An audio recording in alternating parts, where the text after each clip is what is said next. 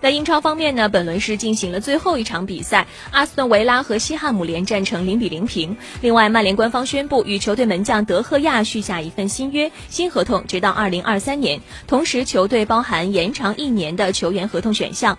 根据英国媒体泰晤士报的报道德赫亚的周薪会达到三十七点五万英镑这也使得西班牙人成为曼联薪水最高的球员。德赫亚的年薪也将超过博格巴。